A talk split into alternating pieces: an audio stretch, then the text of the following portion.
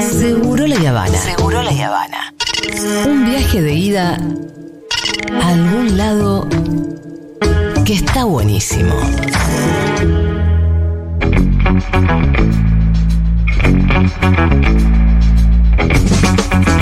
Ustedes me preguntan a mí qué, qué pienso yo, qué le deseo al Aje, no lo puedo decir. No, nada. Ya se fue, Levin, ya se fue. La vida. Ya se fue, No, Levin, la vamos a vida decir. se encarga por sí sola de esas cosas. Che, no sé si vieron la polémica ¿Cuándo, por la Pito? cartera de la ministra claro. Petovelo. ¿Eh? Eh, ¿Qué no sé- cartera tiene? Eh, no sé, la nata parece que habló. Vamos a empezar a hablar de las carteras de ellos. Eso sí vamos a hacer. Eh, la nata habló. Vamos a hablar de las carteras de ellos. Eh, justo estaba viendo que era cuenta, era tendencia 30 lucas. Y tiene que ver con que la nata dijo que eh, la ministra Petovelo anda con una cartera de 30 lucas verdes. Ah, verdes. Eh, hay gente que se va a decir que es falso. No, no, claro, una cartera de 30 lucas. ¿Pero la nata ya está tirando las carteras de Petovelo? Eh, sí. Sí. parece que sí, que dijo Sí, que sí. es raro que la ministra de la gente que peor anda, así es como que la definió, eh, use una cartera de 30 lucas. Parece que tiene una Birkin bag. ¡Tiene una Birkin! Una Birkin, la misma que Jane Birkin. Cara esa, ¿eh? Eh, Es la cartera más famosa de las sí, carteras. por ahí es una copia, no lo tengo ni idea. En realidad, más allá de las carteras, eh, el temita es que sin ningún tipo de antecedente maneja una cartera que es de la más sensible. Que no, de la- no estamos hablando de la Birkin, Y que, no y la que de le dieron capital hasta, humano. y que le dieron hasta salud, todo de Sí. educación, y ella dijo, bueno, alguna sácamela, porque no. pensé que era no joda, da. pensé que me lo había dicho en joda, pensé que no iba a ganar. Y que ya está claro, porque no es que ah, no, no, el Ministerio de Desarrollo no, de Capital Humano, yo diría el, el Ministerio de Capital Humano, quitémoselo, eh, no haya entregado nada. Sí entregó mercadería a un sector muy particular de Ah, la ¿sí? Iglesia Católica, que maneja una parte de Cáritas, que algunos relacionan con el Opus Dei inclusive. Claro. Eh, sí entregó mercadería a la organización de Castel, que hizo esa movilización por la vereda. Sí. Eh, y sí hizo un convenio de asistencia alimentaria con una parte de la iglesia evangelista. Eh, o sea, algunas representatividades sí, algunas Sí. intermediaciones sí, otras no. Pero La en que- general se cortó la. A, esas- a esos tres grupos, los- a esos tres grupos solamente Está se le entregó. que habla de, llamémosle entre muchas comillas, los privilegiados por ser, por tener Sí, la contacto, ¿no? discrecionalidad. sea, Discrecionalidad. la discrecionalidad o la mentira en el hecho de que no trata con intermediarios, porque acá estás cerrando un acuerdo con la iglesia evangelista que sería intermediaria de un montón de gente. Bueno, quiero decir que hablando de iglesias, la iglesia argentina hizo una, le hizo hoy una advertencia al gobierno nacional para que garantice la ayuda alimentaria a los comedores. Bueno, porque a la que sí le la llega. conferencia episcopal argentina emitió un comunicado sobre este tema. Te, te cuento un poco ¿Sí? cómo viene la interna esa.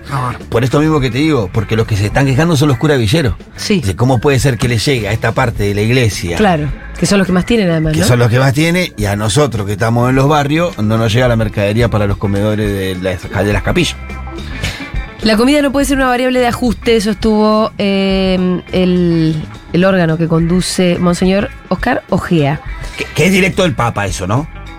que viene Es ese línea, tipo línea, de... línea Francisco esa. Ese es el papá. Sí, línea Francisco, y yo creo que está todo. ¿Vos tiene- decís que Monseñor o- eh, Oscar Ojea? Es, es línea Francisco esto, y yo creo que es a propósito tiempista en función de que el lunes lo va a recibir eh, el Papa a, a Javier Milei. Que Ante- ante- antes va a estar en Israel. Sí. Digamos todo. Un poquito Eh, de Moisés. Sí, va a estar en Israel y después lo va a ver al Papa. Se, se entiende lo que digo, es un poco marcar la Sí, cancha. sí, sí, sí, sí. Bueno, por eso a mí me interesa mucho cómo va a salir lo de la reunión con el Papa. Bueno, estamos en comunicación ahora con Joana Duarte, que es secretaria gremial de la UTEP. Estuvo hoy en el Ministerio de Capital Humano en la fila del hambre. Joana, ¿cómo estás? Hola, buenas tardes, ¿cómo están? ¿Qué tal? ¿Todo bien? ¿Todo bien? Bueno, ¿cómo estuvo hoy? Bueno, la verdad que, que primero que nada creo que decir que la ministra Petovelo no cumplió con su compromiso, que, que sola se comprometió el día jueves primero de Sí. febrero, eh, cuando nosotros desde la UTEP eh, nos acercamos a las oficinas de Capital Humano y, y en todo el país movilizamos a, lo- a, los, a las puertas de los supermercados para visibilizar la situación de gravedad que existen en todos los comedores de, de la UTEP, pero también de otras organizaciones, de la iglesia, como bien ustedes los decían, y de distintas ONG que hoy no se ven desbordados y están siendo desabastecidos por el Estado Nacional, digamos, ¿no? Em, ¿Cómo estuvo el, para vos la, la- la manifestación en concreto del día de hoy? ¿Qué evaluación hacen? Nosotros creemos que hoy quedó claro que lo que montó Petovelo el otro día eh, fue un show mediático Sí. que, que con mucha prepotencia y violencia sobre todo eh, salió a decir, bueno, que levante la mano el que tiene hambre, los voy a atender de a uno, no Claro. quiero hablar con intermediario. Y hoy fueron todas las familias que van di- diariamente a los comedores, a esos mismos comedores que están registrados en el RENACOM, o sea que son datos oficiales del ministerio, eh, y no los atendió, no los atendió uno por uno como dijo que lo iba a atender, y que el otro día, eh, no solamente con esa prepotencia con la que salió a hablarle a las compañeras sobre todo, eh, terminó reprimiéndonos, digamos, ¿no? Entonces, ante esa situación, primero lo que le transmitimos el otro día a la, a la ministra Petovelo es que nos parece importante que se ponga a trabajar, porque hace más de 50 días que asumió y no ha ejecutado un solo peso de la partida que tiene el Ministerio de Capital Humano para resolver la emergencia alimentaria. Dicho sea de paso, dentro de esa partida Sí. eh, está el financiamiento de Naciones Unidas a través de un Ah. programa como el, como el PNUD, que debe Sí. llegar de manera inmediata al- al- para resolver justamente situaciones de emergencia como la emergencia alimentaria. Ah, ¿qué, qué tendrá Naciones Unidas para decir de esto? ¿Se están choreando Claro, la sí. plata de Naciones Unidas?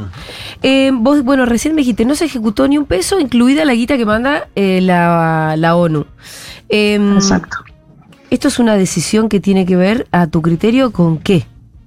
¿Qué es lo que está buscando este Para mí gobierno? tiene, tiene que ver con una cuestión muy clara. Primero que no les interesa resolver la emergencia eh, alimentaria, porque este gobierno sin dudas que esto es, es en el marco del plan económico del gobierno que asumió el 10 de diciembre, que es eh, avanzar sobre todo, sobre todos los sectores, pero fundamentalmente sobre los, de- lo- lo- los sectores populares, digamos, ¿no? Por eso la construcción del escenario mediático que hizo Petovelo el otro día cuando salió a las puertas de, la oficina a donde venía funcionando, eh, de, de querer estigmatizar primero a las organizaciones populares, segundo, eh, diciendo que iba a hacer algo que después no lo hizo, eh, y después, obviamente, que es casi imposible que lo que ella dice se pueda concretar, porque efectivamente, si tenía que atender uno por uno, hay casi 4 millones de familias que asisten a los merenderos, a los 50.000 merenderos que están registrados en el RENACON. Y eso sin contar los que no están registrados en el RENACON y que diariamente se abren distintos comedores y merenderos en todo el país porque la situación de crisis económica que hoy vive nuestro, nuestro país eh, va profundizando la crisis en el territorio, digamos, ¿no? Entonces, eh, primero que no, para mí no quieren resolver la situación, no les importa, tienen eh, más que capital humano, yo lo llamaría el Ministerio de Capital Inhumano, porque no tienen ningún grado de sensibilidad, incluso eh, se amparan o, o- o quieren instalar esto de la transparencia. Bueno, la hemos invitado a la ministra que empiece a trabajar y Sí. que vaya a recorrer esos comedores, que vaya a ver cómo las compañeras diariamente sostienen los comedores a lo largo y ancho del país. Y la verdad que no, no hay decisión política de resolver esto. Ahora, ellos dicen, tienen eh, el argumento de que no quieren más intermediarios. Al mismo tiempo, Milei al principio había dicho, la única que tiene la billetera abierta es la eh, ministra Petovelo de, por, para atajar a los caídos, lo que él llamaba, asumiendo que iba a haber más pobreza, ¿no? Eh, pero está esto de que la billetera estaba abierta. Yo- Aparte, Entonces no, está- no es que tampoco ahí dice, bueno, vamos a saltear a los intermediarios y llegar de algún modo. No están llegando. Está llegando directamente. Te hago una pregunta, Joana, el Pito Salvatierra Sí. te habla. Pito, ¿cómo estás? ¿Cómo estás, Joana? Eh, ¿Cuántos comedores que, que sean del gobierno, o ya sea provincial, municipal o, o nacional, conoces? Bueno, yo te puedo hablar de, de varios que conozco en distintos puntos del país. Yo particularmente soy de Chaco, pero ahora me toca una situación de estar al frente de la UTEP a nivel nacional. Pero en las provincias esta situación se Son todos, son todas de organizaciones los comedores, ¿o no? No hay comedores estatales.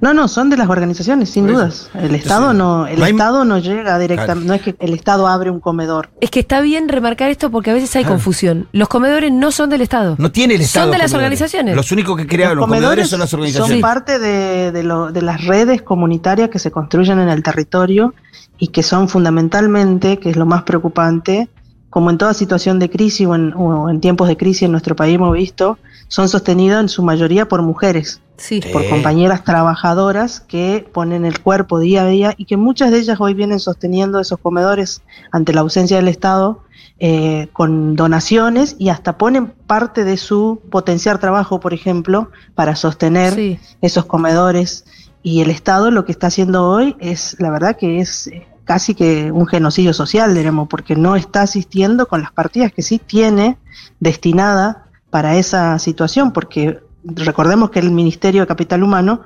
debiera estar utilizando las partidas del presupuesto que prorrogó, del mismo presupuesto del Sí. año pasado, digamos, ¿no? Que tampoco va a alcanzar porque... No, que ya está recontralicuado. está totalmente licuado. Y, y para decir algo más, eh, en el marco de esta insensibilidad de, de esta área tan sensible que debiera tener el, el- el gobierno nacional, hoy 5 de febrero no se ha depositado el sueldo de los trabajadores, la, la economía popular, el salario social complementario mal, mal conocido como potenciar trabajo, digamos, ¿no? Eso también va a agravar la situación económica de los sectores eh, populares, digamos. Entonces, este gobierno sinceramente no quiere resolver y nos lleva hacia un cuello de botella que es muy difícil contener toda esa conflictividad social en el territorio. Ahora, quiero volver a subrayar algo que me, me explicaban entre los dos. Los comedores no son del Estado. No hay comedores El gobierno dice yo no le- voy a hablar directamente con la gente sin intermediarios. Ahora entonces, ¿qué le vas a dar un tupper a cada persona? No hay manera. Bueno, ¿Quién muchos va a que- cocinar? Porque supongamos que los comedores no Sí. son de las organizaciones, nosotros ya lo sabemos. Hagámonos los boludos con eso. Alguien está al- al frente del comedor, alguien. Claro. Exacto. Algún intermediario siempre hay. Alguien va a cocinar. Exacto, y aparte otra cosa importante a recalcar, eh, anuncian con bombo y platillo el aumento de la tarjeta alimentar. Bueno, le cuento a la, a la ministra Sí, Petovelo sí. que muchas de las que reci- compañeras, familias que reciben la tarjeta alimentar también van a comer a los comedores de las organizaciones, de las redes comunitarias, porque efectivamente no llegan a fin de mes. Bueno, y ¿cuánto la fue única la aume- manera sí. de, de garantizar un plato de comida es yendo al comedor. ¿En cuánto está la tarjeta alimentar? Hoy está, mm, no tengo el número exacto, Sí. pero, pero hubo un aumento que es el que anunciaron el día que amenazaron, o en realidad avanzaron sobre la conge- el congelamiento del potenciar trabajo, digamos. Sí. Y ellos eh, plantean como una salida eh, que el que recibe la tarjeta alimentar no está yendo a los comedores. Los que reciben la tarjeta alimentar también van a los comedores porque no llegan a fin de mes, así como muchas familias que en las últimas semanas, familias de trabajadores formales, del empleo formal, se han acercado a esos comedores porque tampoco están llegando al fin de mes y la única herramienta que encuentran en el territorio es los comedores de las redes comunitarias, de las organizaciones, de las iglesias, de las ONG que se organizan para resistir ante la crisis, digamos. Ahora, si dan de baja los potenciar, ¿vos cómo, cómo me, em, Eh, congelan, congelan el congelan los, los no, no dieron de baja ni uno? No, Por no dieron de leí baja, que habían pero- dado- Dieron de baja 30.000. Ah, Ah, bueno. 30.000, sí, tenés razón. Vos me hablabas de que habían congelado, pero además dieron de baja unos Sí. cuantos. Congelaron el monto. Sí, el monto congelan el monto y 78.000. dieron de baja algunos. Unos dieron de baja 30.000. Eh, Eh, congelan muchos la sin tarjeta ningún, alimentar. Muchos sin ningún justificativo, o sea, sin ninguna de las impedimentos que tendrías que tener para no cobrar el potenciar. Y hoy, particularmente 5 de febrero, lo que no hizo el ministerio es cumplir su obligación del pago del potenciar que debiera estar depositado Ah. hoy en la tarjeta de todos los trabajadores de la economía popular que perciben ese salario. Recordemos que es una ley. Sí. Está es una ley, incumpliendo una ley, la ministra. Ahora, pero perdóname, hoy se tendría que haber cobrado el potenciar. Siempre es puntual, me imagino. Siempre ha sido puntual hasta ahora. Sí. Siempre ha sido puntual y cuando eh, normalmente cae día lunes, siempre el potenciar se deposita el día viernes después de las 12 de la noche. Eh, ¿les cuando el hace- 5 cae día lunes ya tendría que haber estado depositado el, sábado a la primera hora de la ¿A vos te genera alguna sospecha que hoy no hayan depositado cuando correspondía? Sospechamos que es una más de los aprietes que, que tiene este gobierno para amedrentar, para que el pueblo no se organice, para que el pueblo no, no resista ante el avance sobre sus derechos. La verdad que desconocen bastante al pueblo argentino, digamos, ¿no? Porque el pueblo argentino, si hay algo que tiene, es una historia de lucha y de no retroceso cuando se lo quieren llevar puesto. Entonces, eh, para, yo le invitaría a la ministra Petovelo primero que empiece a trabajar, o sea, que haga, cumpla su función, porque es una funcionaria pública, se le paga por eso, entonces debiera estar preocupada por resolver la situación de emergencia alimentaria y todas las demás situaciones que trae acarreado eso que hacen a su cartera. Ahora, lo que desconocen también es el rol, uno de los roles de las organizaciones sociales, que es el de la contención. Porque con todo este combo, uno dice, bueno, ¿y cuánto falta para que alguien vaya directamente al supermercado? ¿No? Sí, la- el, la- el tejido social lo contienen las redes comunitarias Sí. de las organizaciones. Ellos plantean y buscan estigmatizar a las organizaciones como eh, redes comunitarias. La- el pueblo se va a organizar igual, con organización o estigmatizando la organización, el pueblo se organiza. Y lo que ellos no tienen en cuenta es que nuestro pueblo tiene mucha historia de lucha y fundamentalmente de mucha historia de solidaridad y comun- en comunidad. Y esa solidaridad en comunidad siempre ha sido pacífica, pero no, no estamos dispuestos a que nuestros compañeros lleguen al extremo de la necesidad en la cual los quieren llevar, digamos. Entonces, ante esa situación, nosotros desde la UTEP vamos a profundizar las medidas de lucha si es que no sigue habiendo la no respuesta que hoy existe del Ministerio de Capital Humano. Eso, Giovanni, te iba a preguntar. La, la verdad que para mí la movida de hoy de las organizaciones fue una de las movidas más ingeniosas de los últimos tiempos. Me parece que la que mayor impacto inclusive pegó en los medios. Es muy difícil para la derecha criticarla, porque no es una movilización, no es un corte de calle, pero sin embargo estás poniendo una realidad en el territorio, en, en frente de todos. Hoy fue cubierto por la mayoría de los medios. ¿Es una actividad para sostener? ¿Qué tiene pensada la UTP en cuanto a esto? Nosotros ahora vamos a ir a un esquema de asamblea en los comedores para definir eh, el accionar inmediato que vamos a tener ante esta no respuesta.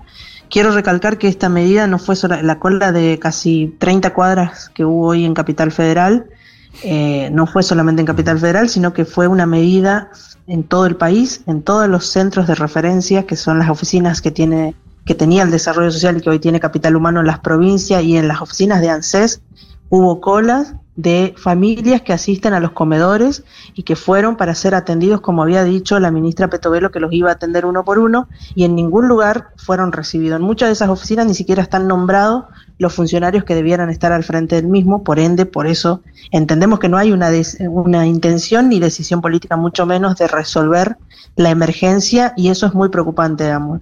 Ante esa situación, desde la UTEP vamos hacia un, a una jornada de asamblea en los comedores para definir los pasos a seguir en cuanto a esta situación y en cuanto a todas las situaciones que se van agravando día a día.